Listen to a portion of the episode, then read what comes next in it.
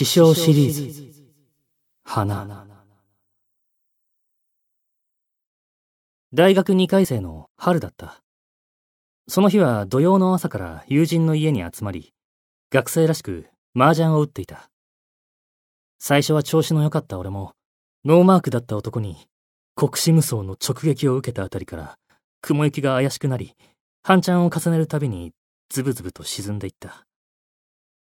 結局ほぼ一人負けの状態でギブアップ宣言をしたのは夜の12時を回っていた。お疲れ、と、みんな疲れ切った表情で、それぞれの帰路へ散っていく。俺も自転車にまたがって、民家の明かりもまばらな寂しい通りを力なく進んでいった。季節柄、虫の声もほとんど聞こえない。その友人宅での麻雀の後はいつも暗く静かな帰り道が嫌だった。決して山奥というわけでもないのに、すれ違う人もいない道で、自分の自転車のホイールが回転する音だけを聞いていると、なんだか薄気味の悪い気分になってくる。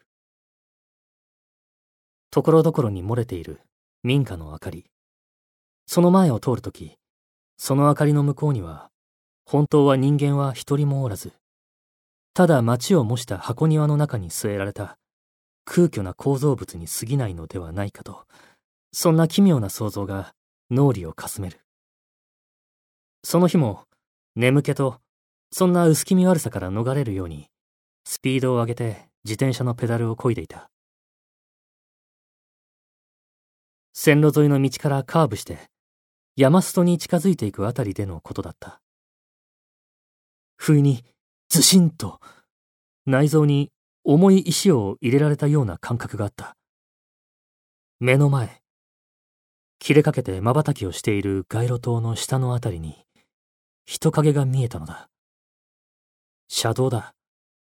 ガードレールの外側に寄り添うように何かが立っている。異様な気配。思わず前方に目を凝らす。確かに人の形をしている。夜とはいえ月明かりはある。そして、街路灯の瞬く淡い明かりも。なのにそれは人影のままだった。自分が歩道、つまりガードレールの内側を走っていることを確認する。あれと近づきたくなかった。しかしこの道を通らないと家には帰れない。俺は息を止めて、その人影の横を駆け抜けた。ガードレールの向こうで、真っ黒な人の形をしたものがこちらを向いている。前後などわからない。なのにそれがこちらを見ているような気がする。わずか1メートルの距離。道路側にさらした二の腕がゾゾゾと波立つ。一瞬がやけに長く感じられた。そのままペダルを踏む足に力を込め、振り返りもせずに俺は全力でそこを立ち去った。異様な気配はそれでもしばらく、うなじのあたりに、チリチリと続いていた。その翌日、俺は師匠の家に行った。オカルト道の師匠だ。こんな話にはめっぽう詳しい。昨日体験したことを話すと、思いのほか興味を惹かれた顔で食いついてきた。体験した自分には恐ろしくても、話自体はそれほど衝撃的なところも、おどろおどろしいところもなく、浴びるほどそんな体験を見聞きしてきたという師匠ほどになると、この程度の話では、ふーん、と鼻で笑われると思っていたのだ。その師匠が身を乗り出してやけに真剣に聞いてくれる。逆に気持ちが悪い。なのにそのくせ、聞き終わるとこう言うのだ。それは幽霊じゃないよ。俺は唖然として、なぜですか？と言った。幽霊ってのが、死人の体から離れた肉体を持たない何かと定義づけるなら、そいつは違う。肉体？ではあれが肉体を持っていたというのだろうか？違う違う。師匠は右手をひらひらさせる。でも、後から思い出したんですよ。あの街灯の下のガードレールのあたりに、いつも花が飾ってあったんです。こう、地面に置いた空き缶とか空き瓶に花を刺してたんです。こういう花ですよ。俺は散らかった師匠の部屋の窓際に置かれている小さなプランターを指さした。黄色い花弁の中に黒いシミがある。パンジーという名前だったか。今日、近くに住んでいる友達に聞いたら、あそこで昔、交通事故があったらしいんですよ。子供が車にひかれて、即死したらしいです。それで、その事故現場のあたりを夜中通ってると、今でもその子供がそこに立っているのが見えてしまうらしいです。確かに麻雀をしにその友人の家に行くときは、いつもその手向けられた花が目に入っていた。お菓子の袋などがあるのも見たことがあった。